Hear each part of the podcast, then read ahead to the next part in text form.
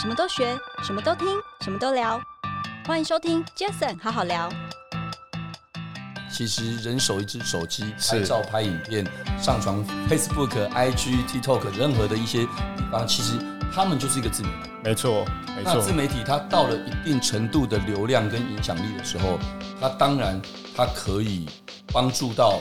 一些品牌，例如说他们的行销推广。没错，对吧自媒体的这个门槛其实降低了非常多。过去的自媒体，很多人会讲说，哦，我是写部落格，对，对但是对现在的这个社群媒体的多样性，把这个门槛降得非常低，这个创作的门槛变低了，对解放了这个创作能量之后，其实大家变成媒体的机会就越来越就大越来越高了。进广告喽！嗨，杰森好好聊的听众朋友们，大家好。年末聚会变多，吃的都是高热量的食物，就算每天记得喝水运动，还是常常觉得食物卡在胃吧。营养师朋友建议我补充酵素，并推荐阳光康喜凤梨酵素来调理消化，帮助代谢。阳光康喜是维热山丘企业关系品牌，使用的是同产地的凤梨精，高活性、高分解力，让我应酬吃多了也不担心。官网限定组合八八折优惠中，推荐给需要消化健康的朋友们。嗨，大家好，我是 Jason。这个 Pocket 成立的目的呢，主要是希望透过每一次邀请我在不同产业领域的来宾朋友们，借由对谈的方式，轻松分享每个人在不同专业领域上的观点与经验。那今天这一集很开心邀请到我一位老朋友，他也是我们网络创业圈的朋友。他本身好像过去在 Microsoft 啦，在雅虎奇摩都担任过资深的广告行销，也就是应该是在我们网络广告行销这些年来开始的时候，他就参与了这样这个产业。那后来好像又到了 Google，那他到了三十六岁的时候离开 Google，然后自己创办了这家公司，叫做圈圈科技。圈圈科技是什么呢？我们有请他们的创办人暨执行长柯景伦 Alan 来跟我们分享一下。Alan，欢迎你。 Hello，大家好，我是 Alan，谢谢 Jason 的邀请，然后今天可以来跟大家分享我的这个创业以及在这个行业啊，所谓网络行销、数位广告的这个行业这一段时间以来的心得。 OK，那 Alan，你是不是简单跟大家分享一下什么是圈圈科技？圈圈科技其实是一个，我我应该这样讲，我们先从我们的这个这个理想好了，我们的 mission，我们认为啊，我认为每个人都有影响力，我们希望让所有人的影响力都可以发挥作用，嗯哦，然后呢，也可以从这边去赚到相对应的这个报酬这个报酬，哦， OK 所以这个其实是我们的初衷。基于这个初衷，我们创立了一个这个媒合的平台，嗯哦，帮助这一些创作者可以找到适合的这个商业合作的对象。是当然我们也帮助这一些品牌嗯能够找到适合的所谓创作者以及网红，来帮助他们去做到这个品牌推广的目的。 OK，所以这个圈圈科技就是把两个圈给圈起来。就是其实刚刚说了嘛，简单说就是因为这些年来大家都知道自媒体的时代，其实每个人其实人手一只手机，拍照、拍影片、上传 Facebook、IG、TikTok 任何的一些地方，其实他们就是一个自媒体。没错，没那自错，媒体它到了一定程度的流量跟影响力的时候，它当然它可以帮助到一些品牌，例如说他们的行销推广。对那，品牌行销也很需要这样子的，而不是只是传统的媒体渠道。是没错，对吧自媒体的这个门槛其实降低了非常多。过去的自媒体，很多人会讲说：“哦，我是写部落格，对，哦，然后这部落格甚至是以前过去 Jason 可能很熟悉的这个无名小站，对嗯吧？哦，就是大家开始在那上面去发表一些内容，开始有人去看。那个其实是所谓媒体是发挥影响力的地方嘛，我去产生了内容，然后我发挥了影响力，嗯、但是持续的写内容是相对困难的，对对但是现在的这个社群媒体的多样性，把这个门槛降得非常低、嗯哦，所以包含你像 Instagram。Instagram 拍一张照片就会有人 follow 你，对不对？对哦，所以就是发个短片、发个照片，其实都会开始去创作内容，所以这个创作的门槛变低了，对解放了这个创作能量之后，其实大家变成媒体的机会就越来越就大越来越高了。就就就举例好了，就说我好了。其实杰森好好聊这节目也不过就二零二零年那一年是因为所谓的 podcast 的 Podcast 元年嘛。对，那那时候我们就想说，哎、突发奇想，哎、我们其实在做数位行销，对，那我们自己何尝不来试试看，自己也弄一个 podcast，是一个媒体。那当然那个时候也没有特别想说会弄多久或怎么样，反正就做再说。哎、没想到一做，现在做了三年一个多月啊，我们已经第我呃一百三十几集左右了。现在， 那当然我这个东西是我想做的，而且是很自然的，希望能够邀请身边认识的一些朋友们，各行各业的来分享嘛。那所以，我当然就一直都说，我说我不会希望说是接业配的方式来邀请来宾，但我刚刚跟你这样聊完，我就知道啦、我们现在一百多集，我们也累积了不少的这个听众数跟一些呃小小的影响力。对，那事实上，我今天如果有哪个品牌主，就是其实我的客户啊，你的对客户，如果对 Jason 好好聊这个平台这个渠道有兴趣，他觉得诶，收听 Jason 好好聊的听众朋友们，也是他们可能会想要接触的人群。没错，诶我就接个，例如说，现在很多人在做的 podcaster 在做的口播广告，是诶，我就开始介介绍你之前，我就说各位先听一段 这个啊，我们这个也是有成本的，没制错作成本，所以希望大家也可以支持。没啊错如果这东西你有兴趣啊，你就支持一下啊，没没有有错其实听完等一下就会进到你想听的，没有错，没有错，就这是就是等于是 win win 嘛。没有错，没有错，对啊，因为这个其实就是让这些原本比较小的对哦，这些创作者他有机会可以继续的做这件事情，啊没错，因为毕竟真的大家还是在花这时间、花这心力，对还有其实我们制作团队，其实我们团队是 full time 在做这件事。但其实如果我从直接面向来说，这件事我是用我其他的收入来 cover 这件事，嗯但其实每一件事情它应该都有它的成本，也希望可以有它的所谓的报酬，没错才可以长长久久。没错，听众朋友先预告， 如果开始有口播广告，这个哎、放心，这个不会占太多时间，对但却可以给我们很大的帮助是跟支持。是哦，那但是邀请来宾的这一块，当然还是我希望是很自然的，是因为在业配的关系所发生，嗯嗯这是还是我们的初衷，是是对不对？是，那简单聊聊 a l a n 你那时候在 Google 也好，在 Microsoft 也好，在雅虎、奇摩，哇，都是这些外商的大公司哦。你待过这么久，然后什么样的原因，在你三十六岁那一年，你会想要离开这样的大企业，去开创自己这件事情？当初其实我进 Google，我是二零一一年进 Google 的，嗯然后我那个时候在北京工作，在负责大中华区，是哦，那那个时候其实我经历到一个快速增长的阶段，在中国其实二零一零年到二零一五年当中红，利期耶，就是整个 App 飞速的增长飞飞快飞快的时候。那在那个时间，因为我负责的是是广告联播网的业务，嗯，哦，所以呢，我接触到非常多的创业者，包含其实现在大家熟知的，像抖音的这个母公司是今日头条，对今日头条的这个 founder 是叫张一鸣，对哦，我在那个时候在北京也见过张一鸣，嗯，哦，那那个时候当然你会看到就是一个新的，人家大陆的用语叫风口啊，就是那对个对那个风口在在在刮的时候对，哇猪都会，哦真的飞啊是挡不了哦对，就是这样冒起来。那个时候我也有机会在台湾认识到很多很很优秀的这个创业家，哦是，包含像现在 Who'sco 啊，或者嗯是 K Den 这些很很很不错的公司。那当时他们都刚开始，对哦，所以其实，在那个时候就接触了这一些创业者，有某种程度这个启发了我，触动了我这个内心这个创业想的要因子创业的这个因子。 ，OK，啊，第二个其实我是观察到这个趋势啊变化的非常的快速，也、不是说变化，就是说过去其实就有有观察到社群媒体的发展。我对我在雅虎的时候，其实当时雅虎并购了这个无名小站，对哦，大家都知道无名小站当时。在全世界流量的排名，其实排得上前五名的、哦，全世界哦。对，哦，所以你会知道说，哎、这个社群媒体呃真的是很有魅力，而这个社群媒媒体呢，它其嗯实就是基于人的这个需求跟本性发展的。对，所以当时一看到，哎、i n s t a g r a m TikTok，然后短影音又开始在发展，就觉得，哎、这一件事情在过去的广告里面是没有太被而且你关简注单的说，你想要解决这个品牌主想要找到一个大媒体以外的这些资没错，嗯没宣错，传渠道，对然后你也想解决这些刚刚我们说的对网红们、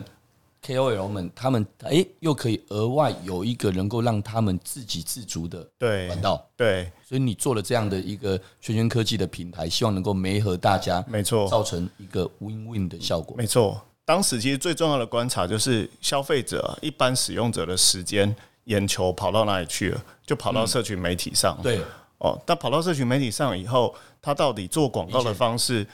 就只有这样吗？还是说他又会有一些新的不同？嗯，那个时候就开始在思考而这且个我问题。相信 Alan 应该这么说哦，其实从以前没有网络时代的时候，所谓的不管叫做业配或叫做代言广告，其实就是明星代言嘛。没错，哦，那后来到了网络的时候，当然其实也会衍生出哦大网红哦。我们那时候知是道最早期的，其实上过我们节目，像没错花猴啊，对像那个那个华航空姐那个是艾丽啊，是很多很多这一个比较属于比较大的 KOL。没错，但事实上，其实为什么会有要想要弄个平台，而且去解决痛点，去媒合？说真的，如果是大艺人、大网红，其实人就直接打电话了啦，没错，没 email 错了。，没错，需要技术平台媒合，就是有更多的我们叫做所谓伪网红或没耐错力网红，没错，对不对？所以其实那也是这些年所慢慢累积出来的一个新时代的的没有的错的名词。没有错。所以其实这时候我想问你的就是，那伪网红跟一般的网红是怎么样的差异？只是大小吗？还是只是什么？然后圈圈科技又是如何去达到这样的一个一站式的媒合？其实我觉得所谓的伪网红跟大网红，它一个最大最大的差异其实是信任感。哦哦，在我来看，哦，跟不不见得是大小的问题哦，就是真实性跟对信任不感是。流量大小。不是流量大小的问题，嗯哦好，就是说这个信任感比较体现在于说，你平常就在 follow 啊，比如说大家现在都在听 Jason 好好聊的节目，谢谢。哦啊希望，Jason 好好聊的节目呢， 哦，就是可能不是说什么几十万、几百万哦人收对听，对对可是呢，这一群人非常的相信 Jason 啊，为什么？哦啊因为 Jason 很呃爱惜羽毛，我不我不随便做业配，我讲的内容，我 interview 的内容，真的就是我认为对这个行业会有帮助的内容，对对所以这个影响力最大的差别就是真实。 ，OK，你如果跟比如说大的所谓明星啊，或者是名人，那他就已经变成一个商品了。哦，他可能可能他他其根本明实明皮肤本来就很好，对，他也根本没有用这个产品，没错，然后他真的代言之后，他可能也也不见得会用，是，但因为他皮肤好，他说他用，对，那你认就认，是是可你不想认也是是是，哦，所以它其实一个很大的差别在这里哦。那我会觉得说，在这个上面的差距，而且你可以看到，就是比较起大网红跟小网红，它的这个分布的比例。绝对是这些中小型腰部、尾部的网红占整个人口分布里面的大宗。哦对对我举一个例子，比如说 IG，在 IG 如果有超过一万以上、一万粉丝以上的这个 follower，对，哦，你知道占整个 IG 的这个比例分布有百分之多少吗？多少来跟大家分享？一万，你可能觉得哎、诶普通嘛，对好像没有很大。在一万以上呢，已经小于五个 percent。哦，意思就是说，你如果粉丝数有一万人，你已经是 PR 九五，哇你是超耐你啊你赢耶，过你赢过九十五 percent 以上的人了哦。嗯就是九十五 percent 以九十五 percent 的人哦，OK，都没有一万粉。哦哦，对不起，我刚刚误会了，你的意思说，如果你有一万个粉丝的话，其实你已经你已是经在 top，前面你在五了 top 五 percent，真假？对，而且如果你有，比如说我们讲什么十万、二十万，那个比例更低，小于一 percent。哦，哇，这这个真的是数据的这个资料来佐证对这件事情、哦。所以呢，你会知道说，绝大多数人都在腰部这一段哦。那哈，那这么多人，有这么多的哦我赶快来影看一响，下我 的我的 IG，我 IG 其实没有特别在进哦，对，没有特别，所以我 IG 大概快两千，对，几快两千，就就对就就没有特别那个，但是对我可能可能 FB 可能哎、可能对就四九九九，因为对上限就五 千，对，但我又不想弄粉丝团，对因为，我觉得粉丝团又变得感觉好像有没距离错，没错，对 啊，所以所以其实这个就是这样，就是说绝大多数的人，尤其在这种开放的社群平台，像 IG 啊、或者是 Twitter，就是现在的 X 啊、对或者是抖音啊、其实你要真正变到上面金字塔上面的这些人是非常困难的。嗯，可是中间的这一段人，其实人数非常多，也很有影响力。像我刚刚讲的，很真实，很有影响力懂。懂。可是他没有办法被利用啊！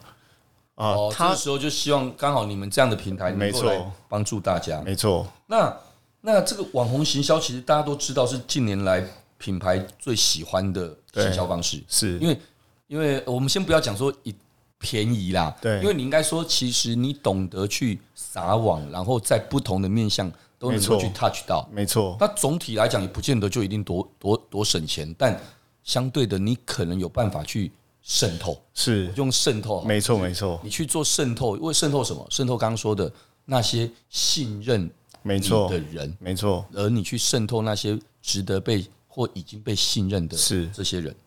那你觉得伪网红带给品牌最大的效益是什么？以及他们应该如何去检视伪网红的成效？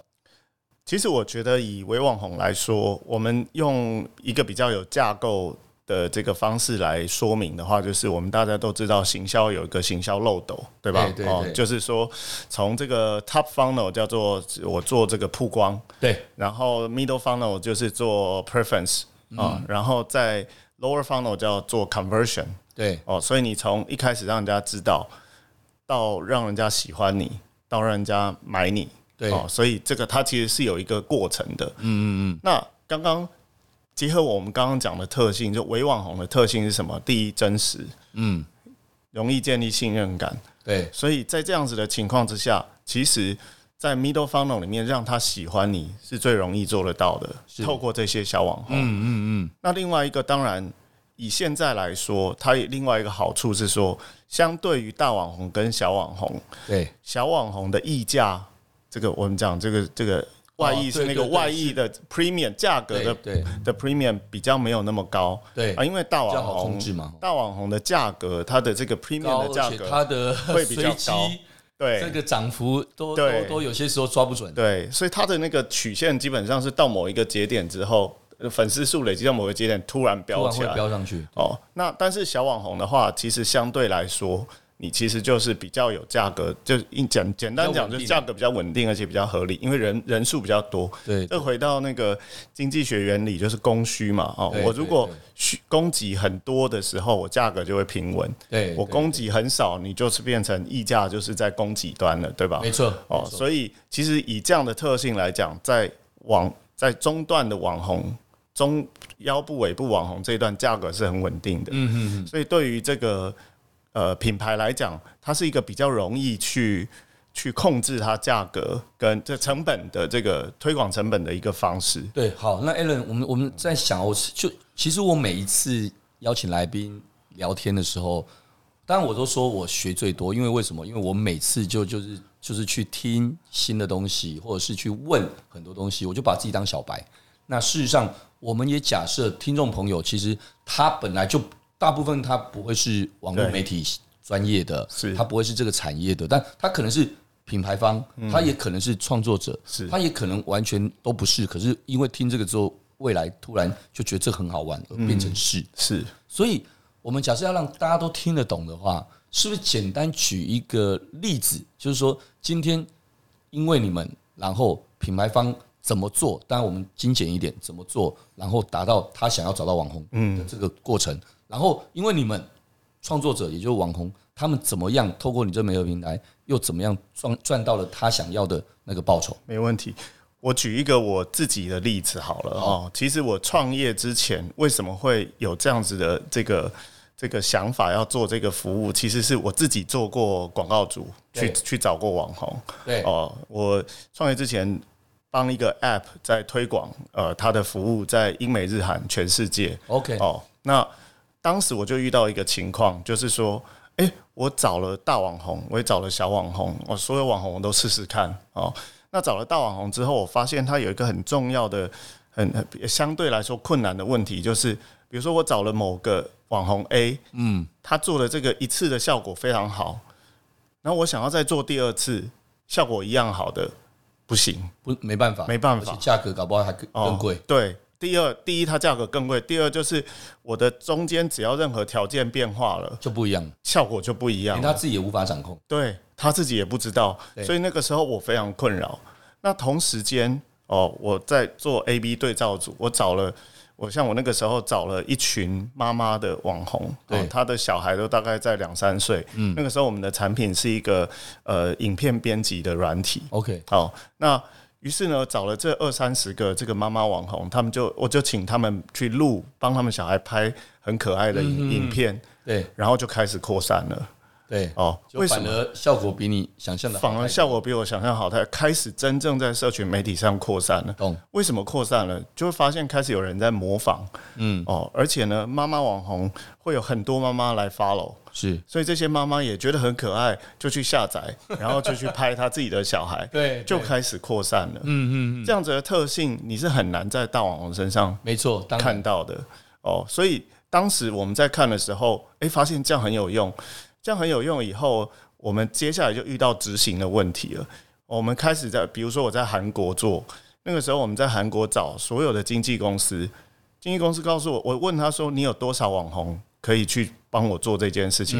啊、经纪公司最多最多两百个、三百个对，很多了对，哦。大部分经纪公司不会怎么可能不会欠会那么多啊？不会签那么多人，对啊，于是我们要做这件事情就做不到。我说，哎、我哎、你那两三百个，我可能一个月就用完了，嗯，那怎么办？我再下来怎么办？号召没有办法做了。对哦，所以当时就发现到这样的痛点哦，哦，所以圈圈其实一个很重要的就是说我可以让你很容易的做到这件事情哦，嗯你要每个月找一百个、一百个、一百个、一百个都可以找，因为圈圈做的是把这些小的中小型的网红把它收集成册在圈圈里面，把它分类了哦解，按照标签分类，是让你可以用一个很容易的方式联系到他，嗯然后跟他进行合作，甚至付款给他，就这一连串的事情，圈圈就帮你解决了。 OK，非常棒。这等于 Aaron 刚我问的两个问题之一，你提供了一个就从广告品牌主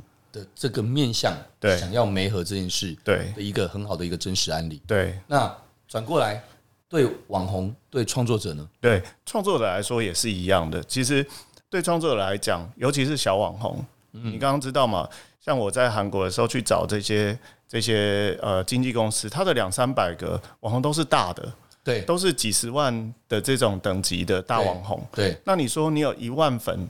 你要怎么去找客户？对，没人来找你，嗯，哦，你也不知道怎么去找客户，当然哦，所以呢，过去的情况上，你是不可能很非常难去赚得到钱的。是这件事情，其实在我过去做 Google 的时候，我在 Google 负责联播网广告联播网，我就已经观察到这样子的事情了。嗯，Google 联播网一个最大的对世界一个很大的帮助是，它帮助这些网站的创作者可以有一个被动收入。没错，只要我放 Google 的扣，Google 就跟我分钱。对对哦对，其实那我同一件事嘛，同一件事情，因为你是小小小网站、小流量，对，但累积大了，其实对 Google 来讲，它就很大。对，但是你个别的一个小的人，你是不可，你很难去找到个别的客户的，所以他才有联播网的这个形态的出现。对对哦，对，那网红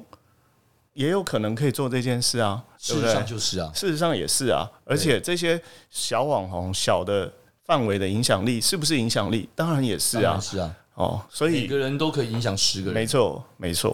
哦嗯，对哎、，所以 Alan 这么说的话，这我们刚刚聊的那还真不是开玩 笑。真的不是我们这节目结束之后，你你真的要要，我不能说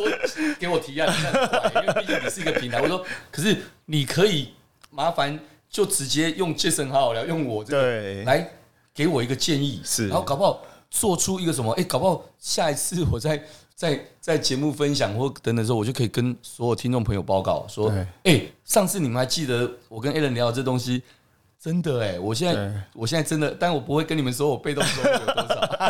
但哎、我本来是没有的，对可，现在因为这样子，我也没做什么事，我还是没错做我本来在做。没，错，你在但做我喜却欢多了一块这个收入，能够来支持我们的这个节的目创作，对不，断的一直继续创作，没错，永续对啊， 对，所以其实这个对于双方来说真的可以。都是但都但是有但帮你助但你们会针对什么？例如说，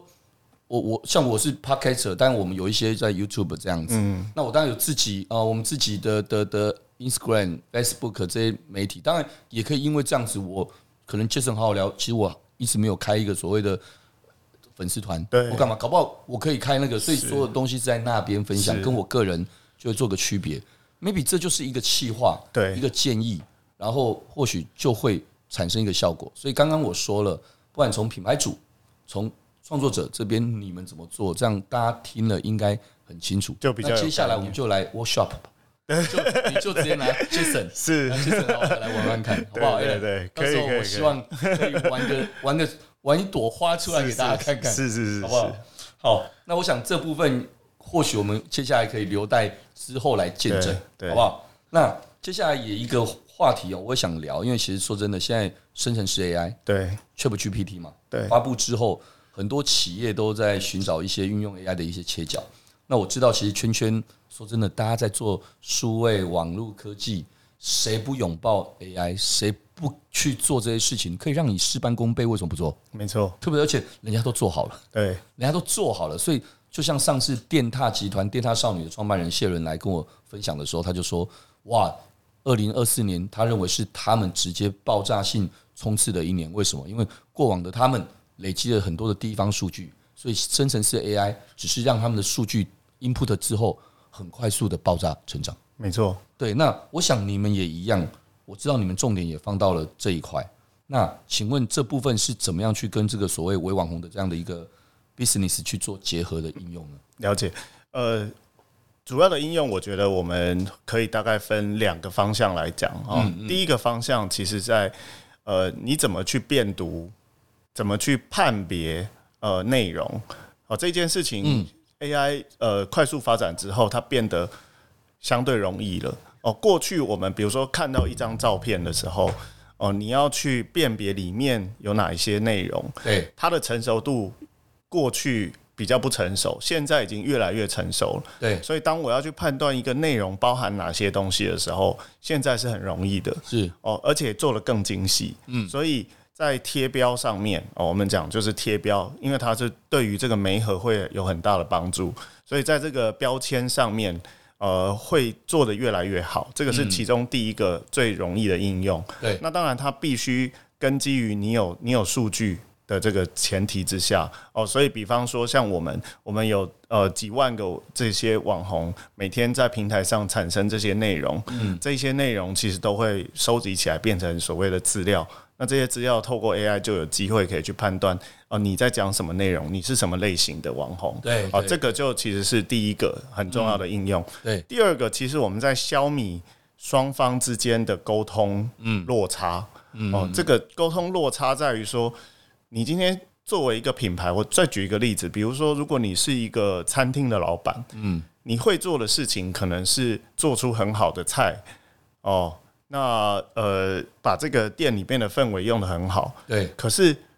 你不会知道要怎么。通常啊，你可能比较不熟悉怎么去做所谓的网络行销，甚至是找网红怎么做。对我应该要告诉他他要做什么，才可以帮我做很好的推广。对，他会有一个这样的资讯的落差。当然了、啊术业有专攻嘛，没错哈那对网红来讲，也是一个小网红，就像我们刚刚讲的，他可能接业配的经验并不多，他也不知道怎么去把他的内容商业化。嗯嗯，那在这两个都不太熟悉的人里面，我们要怎么让这件事情可以做到原本预期的效果？其实 AI 就可以帮很大的忙。嗯，哦，所以比方说今天是一个卖汉堡的美式餐厅，对，美式餐厅一来可以告诉我，给我他的这个网址跟内容，AI 看一看之后就知道，哦，你是卖汉堡的，你是美式的，然后怎么样怎么样，它就可以产出一个很专业的这个我们呃术语叫做 brief 工作须知，对，然后让这个网红就可以看到，他就可以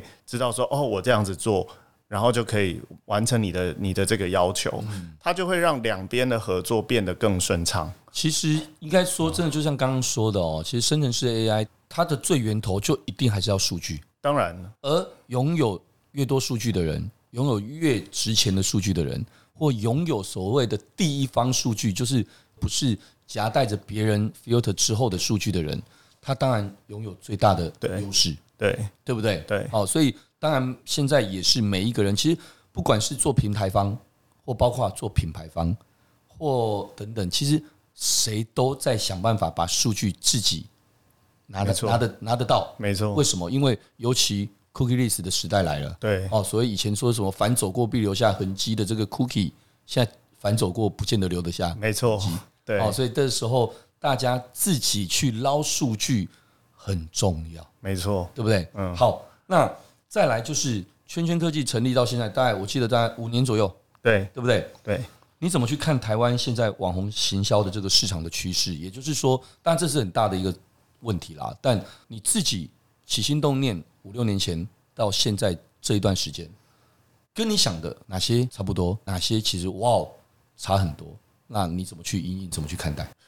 其实，如果讲到这个题目来说的话，它可以分成几个阶段啊。第一个就是我们二零一八真的刚开始做的时候，嗯其实大家对于网红的认知，尤其是小网红，是相对比较没有的。啊对那个时很候陌生吧？那个时候大家想知道的网红都是还是像刚刚 Jason 提到，就是一些大网红。对哦，对，我只想到说我要找网红合作，我就是去找大网对没错红来合作那个时这样。代，对哦，那但是在这两三年，其实从二二零年以来，哦，疫情发生，然后二零二一、二二，其实我们可以看到品牌对于小网红的认识，呃，开始在越来越多了。对哦，那我觉得现在在进展到一个就是，诶，我我也知道小网红，我也跟小网红合作过了，对但是像你刚刚提到的，我到底怎么去评估我要怎么更好的用小网红？对以及我要怎么去评估这个合作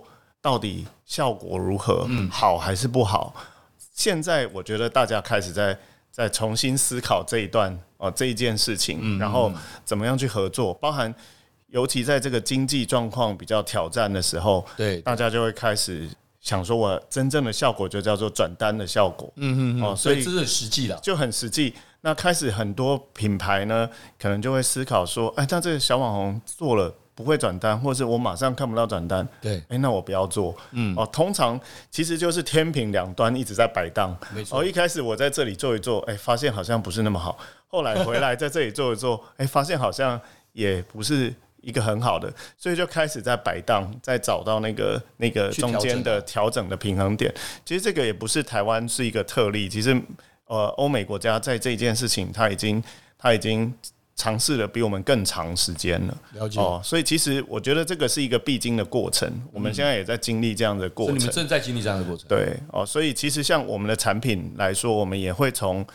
一开始的品牌推广，就是这种做 branding 的这种类型，哦，一直做到这个成效型，成效型哦，去怎么把成效型的这个工具也可以提供给广告主哦，它其实就会是一个这样的过程哦。但是我觉得有一个比较重要的观念是说，不要把任何一个解法当做是浮木以及唯一的哦解，这法，是真的，这是对真吧的？哦，对很多很多这个品牌还有广告主，他就其实在思考这件事情的时候，就会说啊，那我就弄一下，没有没有用，我就不弄了。 过于不及都不好啦。对过于不及其实应该说，有些很多时候其实就是那个八十二十法则，没错，就是你可能就像投资一样，你当然要风险分散，对，但你也不能够过度高风险或过度没错过度太保守。没错，对，那可能意义都没有那么大，没错，对吧？没错，很棒，很棒。对。那因为时间关系，最后我想请教一下 Alan 这边，圈圈科技在未来这一年有没有什么样的规划能跟大家分享的？我觉得这其实就像我刚刚说的，或许现在在听的听众朋友们，他有品牌，他是创作者，甚至他准备去做品牌，甚至他因为这样，就像刚刚你说的那些妈妈们，她可能听了，诶，她也去复制别人去做的事情，而去做了变成一个创作者。所以是你这边有些什么样的规划？在接下来，对，其实过去的三四年，我们比较致力于就是去建立一个很方便的合作工具，在在我们的平台上，哦对、让这个媒合可以更有效率。嗯，那接下来呢，其实我们会会开始去把我们的货，呃这个货叫做就是网红的供给，能够把它做得更 solid。啊，怎么这样做得更 solid？就是我们会借由提供给网红各种的这个工具，可以帮助他去成长。啊，这个成长很包含你去帮你这个更有效率的去做你的内容，或者是帮助你去更好的去 showcase 你自己。这个方向会是我们未来可能会发展的一个方向。就像我刚刚提到，小网红他其实就是没有资源，的一群人。对那怎么样去帮助他成长，让他可以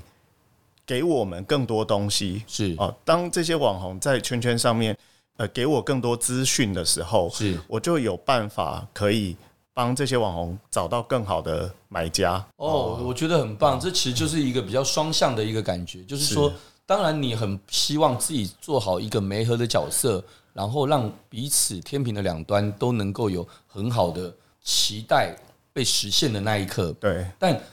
其实说真的，每个人都不是完美的，都不是是什么东西都 ready 的。对，但当你能够做越多东西，而是你也是一样，不是帮别人而已，而是你也被信任了。对，而这时候，天平的两端也愿意提供更多的反馈没错。哦，就像 Agoda，你今天可能定个定 Agoda，它为什么会有那个所谓评论这个让你丢？它没错第一个会反馈你东西，但再来是，其实这个评论会去帮助更多新的人要订这间饭店的时候，没有可以错，看到没有错，这我在意这个，哦，对我不在意这个，对，那他自己去评断对好与坏。对，那我认为能够有更多的反馈，也能够带给你们去帮助这个媒合这件事情能够对，做得越完善。对，因为过去在供给需求两边的资讯落差实在太大了。没错哦，就是你对于品牌主、广告主来说对对对，我真的不知道这个网红到底是怎么样，网红也不知道品牌怎么样。没错。哦，两边资讯落差怎么样让它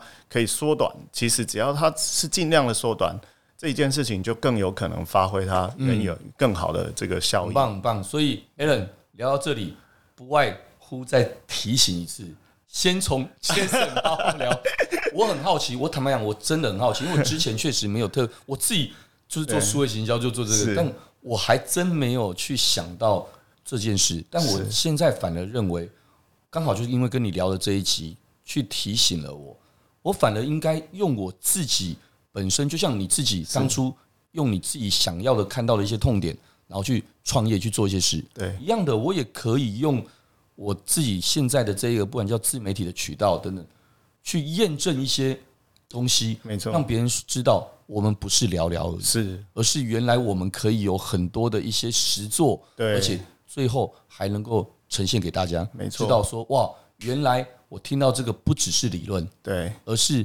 真的就实实在在的发生着，没错。好不好？我们等一下那个聊完之后，可以来聊好聊的看看后面怎 么怎么没玩问这题件事。OK，因为时间的关系，谢谢大家的收听，也谢谢今天来宾圈圈科技的创办人暨执行长柯景伦 Alan，Alan，谢谢你。谢谢大家， OK，各位，如果您喜欢这期节目，也欢迎大家到 Apple Podcast 留下您的五星评论。谢谢，好好聊，我们下次再见喽，谢谢，拜拜。哎、不错不错，谢谢谢谢时间抓的你看。